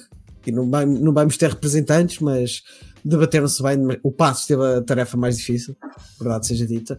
O, o Tottenham, no jogo cá, eh, enganou-os bem, sem o Harry Kane, mas quem tem Kane, né? arrisca-se a, faturar sempre. Mas olha, nos registros vai ficar para sempre. O Passos ganhou ao Tottenham. Ponto. É verdade, é verdade. Uma noite histórica. ficar para a Noite histórica. E o, e o Santa Clara ganhar ao, ao Partizan, que sinceramente foi. Eu vi, eu vi partes do, do jogo cá e lá. Uh, eu acho que o, o Santa Clara esteve até, se calhar até melhor lá, perdeu pelos erros individuais. Uh, não estou habituado a estas andadas. O Partizan, quer a gente queira, quer não, tem mais presenças europeias do, do que o Santa Clara. Uh, e notou-se mais, uh, mais qualidade do que este Santa Clara. É pena, era uma estreia e uma equipa dos Açores podia dar um brilharetezito nesta, nesta estreia desta competição. E o Passos, e sinceramente, tinha plantel e tinha plantel para ir longe. tinha, Tem. tinha. E, e verdade seja dita também, eh, eu não compreendo esta gestão de plantéis. Eu sei que clubes portugueses têm que vender e os nossos, os nossos clubes são prova disso e são os grandes em Portugal, mas caramba, vender o melhor jogador, provavelmente o melhor jogador, a meio de uma, de uma qualificação é lamentar. Eu, Vender eu o Carlos Júniors a eu meio hoje de li- uma. ali declarações do, do Daniel Ramos a dizer que se perdesse o terceiro jogador, que era o Morita, O Morita. era o Morita, Uhum. que a- até ele repensava no, no lugar dele, na, no Claro. treinador. É muito Claro. complicado, é muito complicado. Santa Clara tem uma situação complicada ali em termos de gestão, porque o presidente da SAD saiu, é, foi para lá é- agora é um um- turco agora. agora é um, é um investidor turco, uh, portanto eu acho que também internamente as coisas não estão muito famosas. Eu acreditei que o Santa Clara fosse passar o, Bay o Bayern, o Partizan. Um, Eu também. Depois porque do primeiro achei jogo. Do primeiro jogo, o Santa Clara foi claramente superior ao Partizan. Lá tinha um ambiente muito difícil, eu acho que foi isso que acabou por fazer a diferença. pesou, pesou. Tiveram diferença. algum azar, tiveram algum azar também. O primeiro gol é um, é um, é um, é um gol, pronto, esquisito, mas acabam por, hum, por ser duas boas prestações. O Passo de Ferreira, que eu, eu vocês não sabem, mas eu no podcast eh, tinha algumas reservas relativamente ao Passo de Ferreira, porque o Passo de Ferreira normalmente, quando jogava a Europa, era sempre uma época que acabava a lutar pela manutenção Para descer, Isso. claro. para descer. E se vocês se lembrarem bem, quando o Passos Ferreira foi à Europa, normalmente os treinadores saíram sempre. Ahm, eu lembro, por exemplo, que conseguiram substituir o Paulo Fonseca, que faz uma época fantástica, Pelo Costinha. Costinha Maniche, aquela dupla ali no banco, eu digo-te uma coisa. Pronto. E Portanto, não, e não os aí- vi. em- Eu ainda os vi em Oliveira das Meias, numa eliminatória para a Taça de Portugal. Jogo horrível, horrível. Oliveirense não, não prima, até hoje, eh, não prima pelo bom futebol. Mas conseguiu superar aquele, aquele futebol do, do Costinha e do Maniche. Naquele Mas, Ferreira. mas está a coisa que, que o Passos tem este ano é bom treinador. Jorge Simão, se fosse, eu acho que nos últimos anos poucos treinadores têm tanta regularidade como ele, no sentido que com, com- ficou em quinto ou sexto com o Passos. Com o Boa Vista também ficou para aí em oitavo. Pá, é, é um treinador muito, muito regular, estás a ver? Se tu, Opa, queres, se tu queres fazer um campeonato tranquilo, o Jorge Simão é um treinador. eh, Oh, acho que ele nunca desceu Ok, uma equipe. pronto. Acho É que ele nunca Sam desceu equipe. É, é o Sam Allardyce português. Ou não? é treinador para um Braga, como ele teve no Braga e não correu pronto, bem, mas, mas tipo, também. um passo, sim, no Boa Vista o primeiro ano correu bem e, e havia jogadores, o, o segundo já não, não correu tão bem e saiu a meio. Mas, mas é um treinador que já esteve no Passos, depois esteve no Chaves, estava a fazer um bom trabalho, fez no, no Boa Vista o primeiro ano um bom trabalho. Pá, vamos ver. Eu, eu acho que para aquilo que é o Tugão é um treinador pá, bastante sólido, estás a ver? Bastante sólido. Uhum. Sim, Vamos prefiro ver. ao, ao Lito Fadigal, por exemplo. Lito Vidigal. Se calhar. Mí- calhar. Mítico Lito Vidigal. Ah, pá, Onde é que- eu onde é que anda o porque Lito? Eu acho, No- não faço Na ideia. praia, Eu ia dizer que estava desempregado, mas não sei. Tá, tá, tá, tá. Exatamente. Acho que ele estava em conversações para ir para o Forense, mas acho que aquilo não resultou. Ok. Do que li. Em relação ao Jorge Simão, Laranja, eu até compreendo aquilo que estás a falar, mas para quem, vi, eh, para quem já viu um Passos à Pepa, Ah, está bem. Mas aí é. agora um. Sabes que não podes comer, comer Pois gourmet não. nem caviar todos os Lá dias. está. Eu até, pronto, e o João até fez bem essa transição, que na altura tu vens de um Passos Ferreira com Paulo Fonseca a jogar bom futebol. E agora Incrível. com Costinha. Mas agora não foste para um Costinha, foste para um Jorge Simão. Já não é Pronto. mal todo. É um, é um houve degrau. um upgrade. Houve um upgrade, ok. É, é, pronto, eu há pouco disse que o Jorge Simão deve ser o Sam Allardyce aqui do futebol português. Deve ser- eu acho que vou classificá-lo assim. Pronto. Olha, agora é, um vai ficar. é, um tre- é, um, é um treinador que se queres manter, jogar à defensiva. Pronto. Não, mas ele, mas ele imagina, eu já conheci quem foi treinado por ele na Primeira Liga e até elogiava numa de. tre- Olha, quando ele, estava, quando ele vai para o Boa Vista, acho que ele vai para o lugar do. Não, ele sai e vai o Lito para o lugar dele, acho que é assim. Uhum. E um jogador que jogava dizia-me assim: opá, nós. E, e olha, foi Daniel Ramos, depois foi o Jorge Simão e depois foi o, o Lito Vidigal. Acho que foi assim. E ele dizia, pá, com o Daniel Ramos, ele não, não queria que nós jogássemos atrás. Com o, Lito- com o Jorge Simão é, ok, defender bem e tal, mas se há espaço, joga, estás a ver? Veio o Lito outra vez. Pá, tu não faças uma coisa dessas. Estás a... estica, estica. Não vamos perder, não vamos perder a bola cá Eu- atrás, pá. Não vamos Eu, perder a bola acho, cá atrás. eu acho que o Lito Vidigal é mais o Sam Allardyce. Porque o Sam Allardyce normalmente quando entra para as equipas é para as meter a jogar à retranca e para batatar de lá para a frente. Mas olha que eu já vi uma equipa, uma equipa do Lito Vidigal, isto, isto aqui já foi pá, há 13 anos atrás, pá, na segunda divisão B. E olha, e estava lá, exatamente, estava lá o Oliveirense que- dali do, do Brás, que foi o Ribeirão do Lito Vidigal, jogava uma coisa doida, pá. Não sei se tu te lembras, pá, em 2008, ao Brás. Foi, depois o, foi o playoff de subida para a segunda liga, foi Foi o Ribeirão Oliveirense. Exatamente, nesse ano. Essa equipa do Lito Vidigal jogava que era uma coisa doida, mas já Epá, há- mas nesse ano 13 tinha, anos. tinhas, o rolo, tinhas o rolo como professor da Oliveirense. Foi, olha, foi, eh, acho que foi o último ano que eu realmente vi bom futebol no Oliveirense e com os jogadores da formação. Uh, Era o Pedro Miguel o treinador? Não. Pedro Miguel. Pedro Miguel. Tinhas o Uh, Oliveira ali no meio campo, não era? Era o Oliveira, o Ainda me Diogo, lembro. Ainda me lembro Oliveira. Trindade, o Oliveirinha. Oliveirinha, Eh, exatamente. Oliveira era médio, Oliveira. médio criativo, né? Era ali um esquerda. oito. Era um box É, to box, era um É um Moutinho, uma oito. espécie de Um João oito Moutinho. ali. É.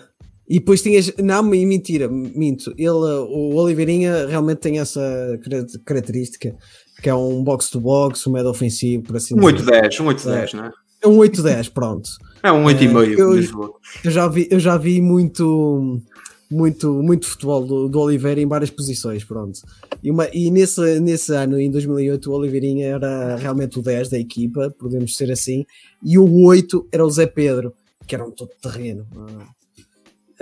anos mais tarde eu já vi o Zé Pedro a descer para trinco e o Oliveirinha, que era o médio de transição, por assim dizer, e o maestro Rui Lima, para quem conhece o futebol da segunda divisão, o Rui Lima era um Primeira também, que ele chegou a jogar na primeira, no Boa Vista. na- no, no Boa Vista, no Beira Mar, Setúbal. Ah, mas pronto, ele pela camisola Oliveirense eu vi jogos assim, como é que um jogador com 30 e tais anos consegue ter esta capacidade com a bola nos pés. Ah, enfim, é, é de chamá-lo aqui, vou ver se consigo trazer o Rui Lima é, aqui ao futebol Bolsa. ia dar um- uma grande conversa. Ah, Maltinha, Uh, competições europeias já, já faladas, já falamos aqui do até de Jorge Simão e do Leite Vidigal. Imagina, imagina, por onde a conversa vai. Uh, já estamos aqui na reta final e ainda tenho aqui uma mini rúbrica para passar. Uh, mas antes disso, o que é que vocês acham? E tem que ser bem resumido. Vamos lá. Desta, desta seleção portuguesa. Eu acho que eu, por um lado, fiquei contente que o Ronaldo tenha despachado logo o recorde, mas por outro, eu fiquei muito chateado, porque assim veio camuflar eh, o que é o, o sofrimento de ver a seleção portuguesa a jogar com tanta qualidade, com tanto jogador bom. Não já, passar, já não consigo passa- ter não argumentos. passar- não passar daquilo é um crime. Olha, Eh, já nos chegou. Já nos Pa- chegou o Mundial peraí. 18, já nos chegou o Euro 2020 e ainda tens que estragar o Mundial 2022. Depois, talvez alguma coisa mude. Pá, mas, mas olha, sobre as seleções, é, é só mesmo 10 segundos para dizer isto. Não consigo compreender como é que em 2021 ainda é uma paragem no início de setembro, outra no início de outubro, outra no início de novembro. Opá, façam uma paragem, façam os jogos todos, depois deixem os jogadores nos clubes à vontade. Pá, que isto aqui não consigo compreender. Não Até consigo. para quem gosta, porque esse futebol de seleções não acho que entusiasme muita gente.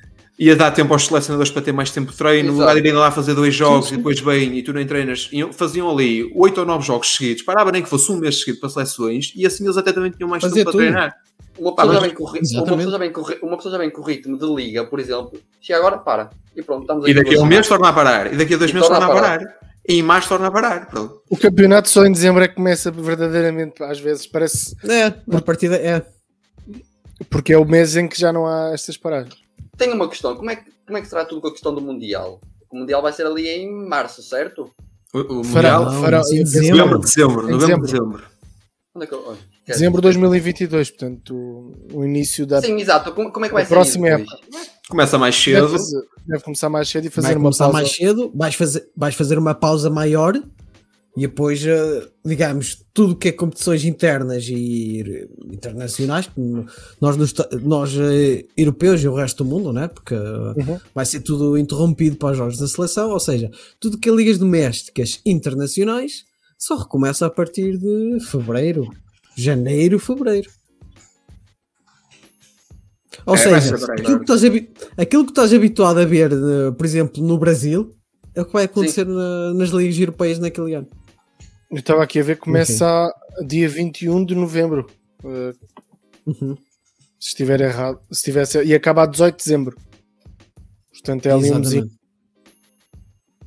É isso. Uh, Carlos, não sei se queres aprofundar este tema da, da seleção. Que, o que é que- qual é a tua opinião? Achas que o Fernando Santos também já devia. Dar lugar a- a sim, outro. Sim. Mas logo, aquele europeu ganhou como ganhou. sem saber ler nem escrever. Exatamente. Não, não vamos estar com outras palavras. Foi, foi. Foi uma sorte. Acontece. Não vamos com coisas. Foi o karma. Tu tinhas o karma acumulado do Euro 2004. Exatamente. Foi ali descarregado, acabou. Vamos continuar com o Fernando. E ele vai tendo bombas de oxigênio com, com estas vitórias. Estas vitórias só lhe dão para aguentar. Mas não pode ser, porque Sim. estamos a desperdiçar tanto bom jogador, tanto talento. que É horrível. É horrível. É horrível. Os jogos da seleção é um sofrimento, como, tá- como vocês estavam a dizer há bocado. É Com tanto talento. Opa, olha, o Assunção se calhar sabe que viu. Eu fiz um vídeo depois da segunda jornada do europeu. Este europeu. A dizer que, nem que ganhasse o europeu, o Fernando Santos tinha que sair. pá. É a maior Sim, geração sim. do futebol português. Tens tanto talento ainda que nem teve oportunidades, estão disputos ainda, e tu já tens uma seleção incrível. E é, é, pá, é vergonhoso tu com tanto talento produzir tão pouco futebol, mano. É, é tu vês tanto jogador queimar. O Bruno Fernandes, o Bernardo Silva, e vá lá que ele lembrou-se em 2021 que o Bernardo Silva anda a jogar há quase 3 anos a médio centro. Se calhar começou a ver jogos do Manchester City e viu: olha, pá, este gajo agora já não é extremo, joga a médio centro. Já joga lá, pá, há dois anos ou três, mas pronto. Pá, não consigo compreender. E, e também não consigo compreender a falta de opções atacantes. Que, pá, nesta, nesta convocatória, tu olhavas para o banco e onde é que está o Pedro Neto, o Trincão, opá, essa malta Uhum. toda.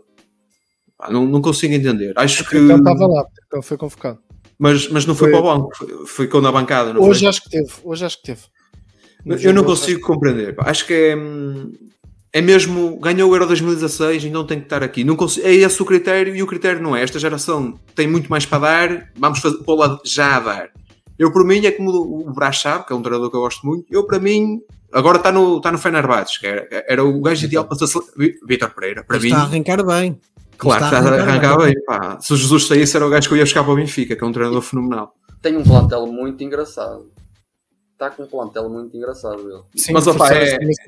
É um desperdício que dá vontade de chorar. É. Dá vontade Uhum. de chorar. Sim, eu concordo. Eu acho que hum, uma grande seleção para mim é aquela seleção que tem um- uma matriz de jogo. Por exemplo, a Itália, nós hoje conseguimos identificar uma matriz de jogo. E isto já vem desde os episódios aqui do Futebol de Bolso no Europeu, que o Brás sabe que eu fui super crítico sempre do Fernando Santos. Hum, nós ainda hoje não conseguimos perceber qual é a matriz de jogo da seleção e já passaram uh, seis anos, ou seis, cinco, seis anos. E eu acho que eu concordo com vocês, acho que há ali uma, um, por exemplo, não me fez muito sentido uh, o João Moutinho, eu não tenho nada contra o João Moutinho, acho que é um jogador que dá, dá qualidade na circulação de bola, mas não me fez muito sentido, por exemplo, a troca, sair o, o Rafa para entrar o João Moutinho, por exemplo, no jogo de hoje. Um, acho que é um treinador conservador, é um treinador que nunca ar- vai arriscar uh, como se calhar para os jogadores que tem em termos de, de plano de jogo e continua a ser uma equipa que tem muitas dificuldades na organização ofensiva e, e acredito que não, não irá melhorar.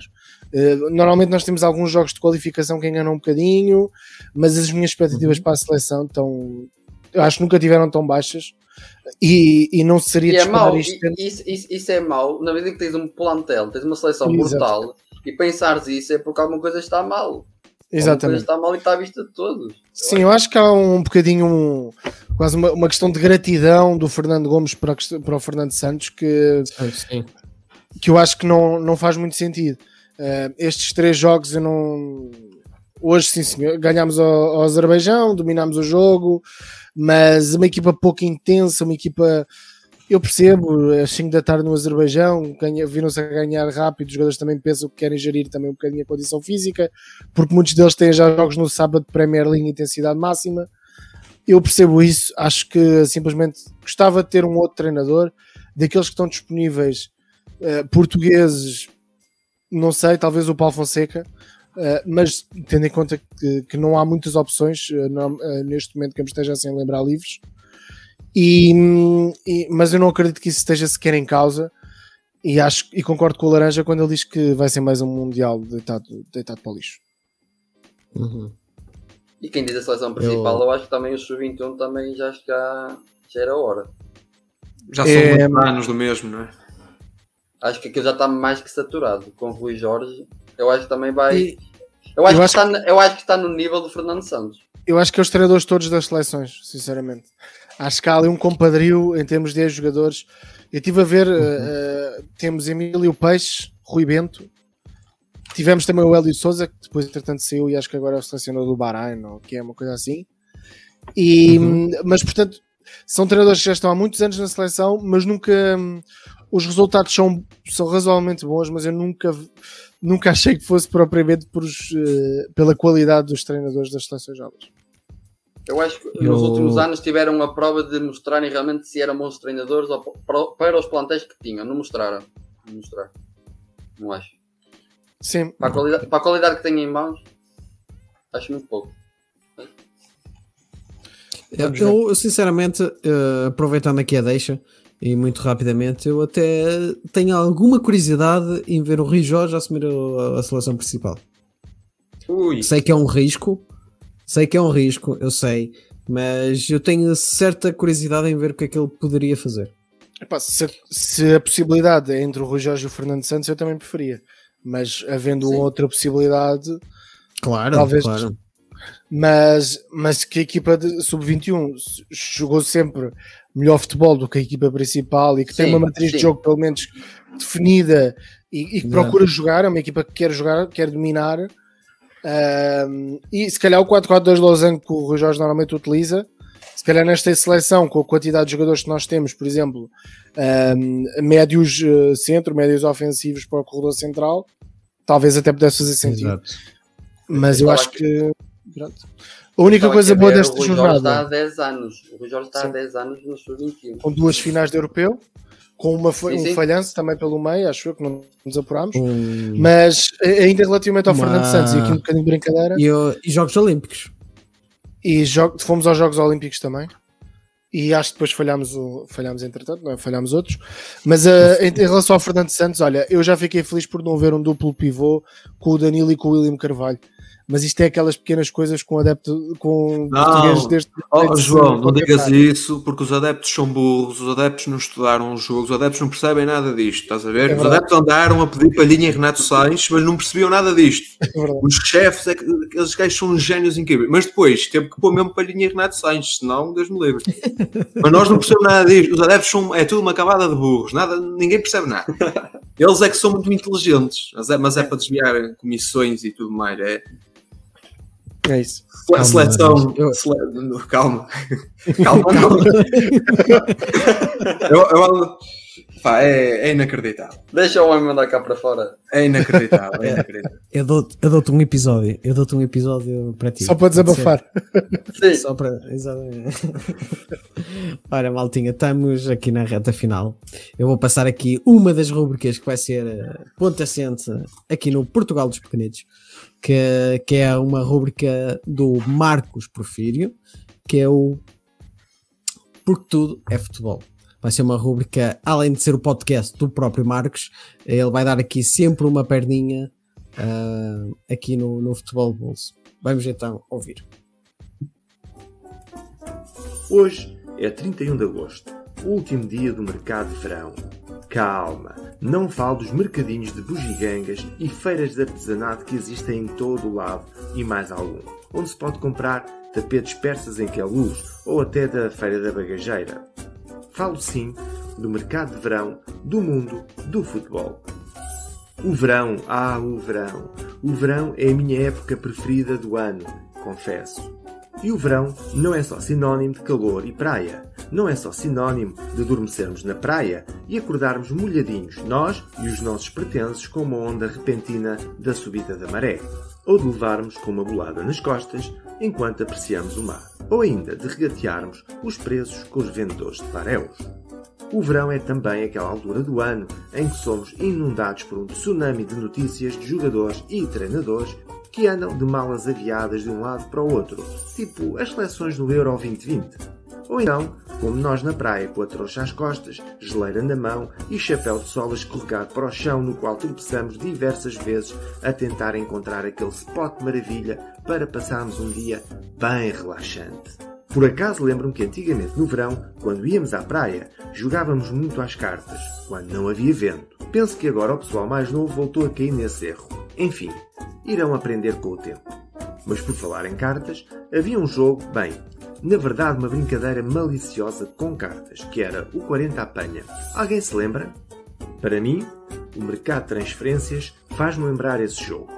Os jornalistas atiram para o ar uma série de nomes ao calhas e depois é esperar por finais de agosto e ver onde é que eles, os jogadores, vão cair. Depois, bem, depois basta apanhar os cacos ou ficar a olhar para o ar em homenagem àqueles que nunca caem para lado nenhum. Vão com o vento. Cá por casa, João Mário foi o grande agitador do defeso. As negociações foram a imagem do jogador, lentas que dói. Primeiro, queria ficar no Sporting, mas os valores, ah, os valores, esses não permitiram a vontade do jogador. Entretanto, Jesus, com a sua astúcia, assinou-lhe com os dinheiros do Benfica, quer dizer, do Vieira, quer dizer, do BES, quer dizer, dos contribuintes. Bem, já não sei, não importa. Assinou-lhe com dinheiro. E lá foi o João Mário para o outro lado da segunda circular com a sua velocidade de ponta. Mesmo assim, ainda foi capaz de chegar ao clube a tempo do início da temporada. Luís Filipe Vieira também se transferiu, mas do Benfica para outro lado. Ali para os lados da PJ, diz que vai jogar à defesa, pois consegue limpar tudo aquilo que lhe aparece pela frente.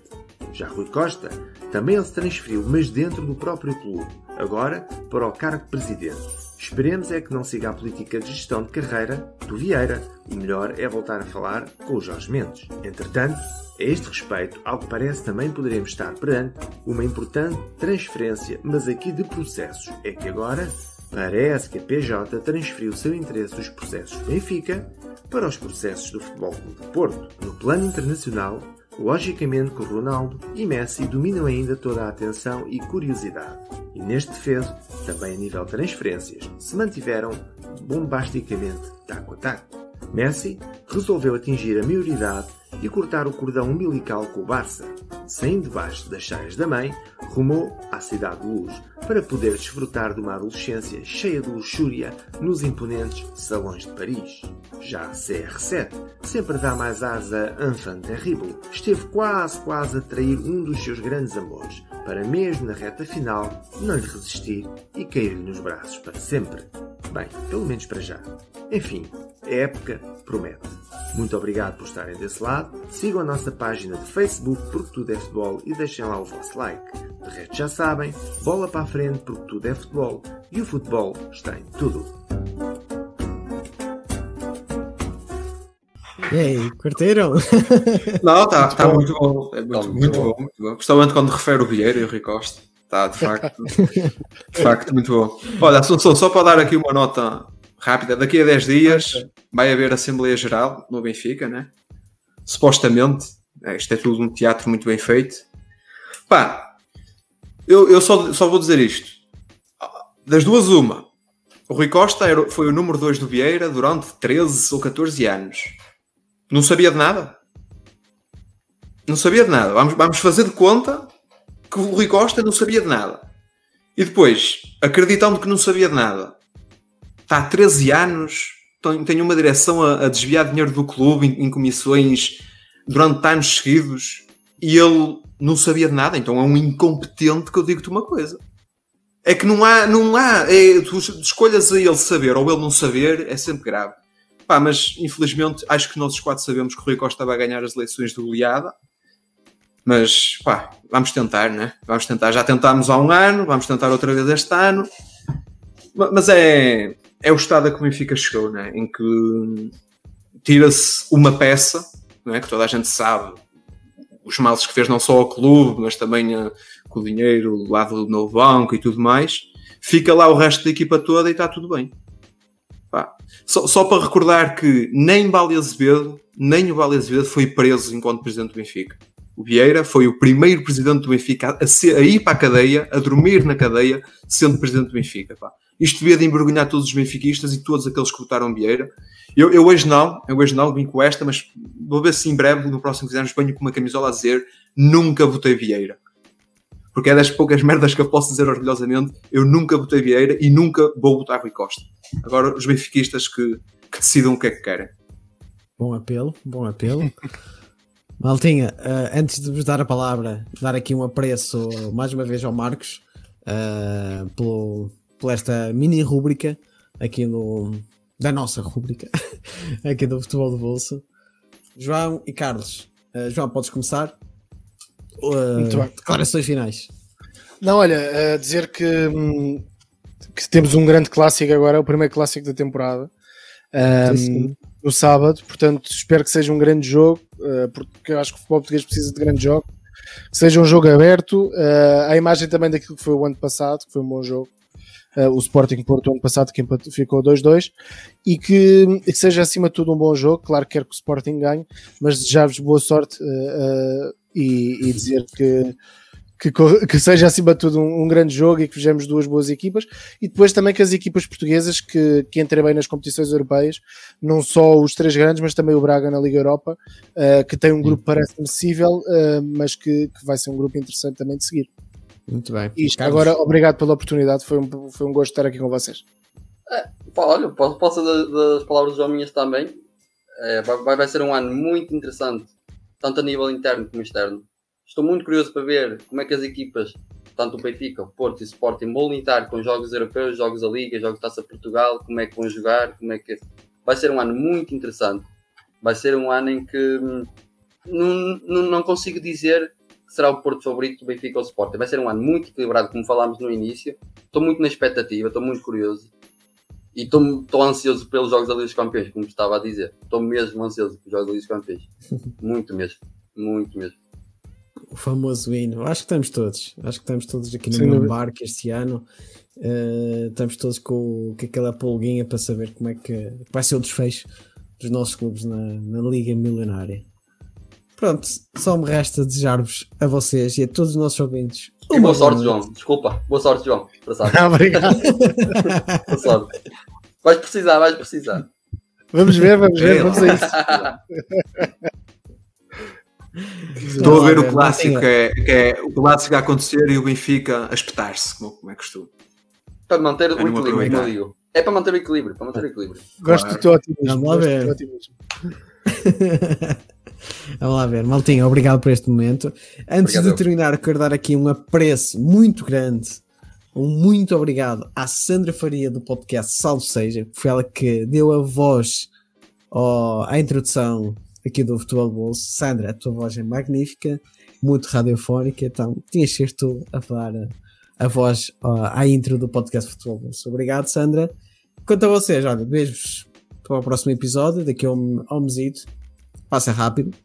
E quanto a vocês, em princípio, este fim de semana devíamos ter aqui a rubrica Conexão Brasileirão, já com o elenco mais ou menos com o elenco que vocês já estão habituados a ver aqui do, do Futebol Bolso, com algumas novidades e uma delas vai ser a participação da Vitória Fernandes partilhar a moderação comigo aqui do, do Futebol Bolso. Portanto, maltinha, vejo-vos aí no próximo episódio.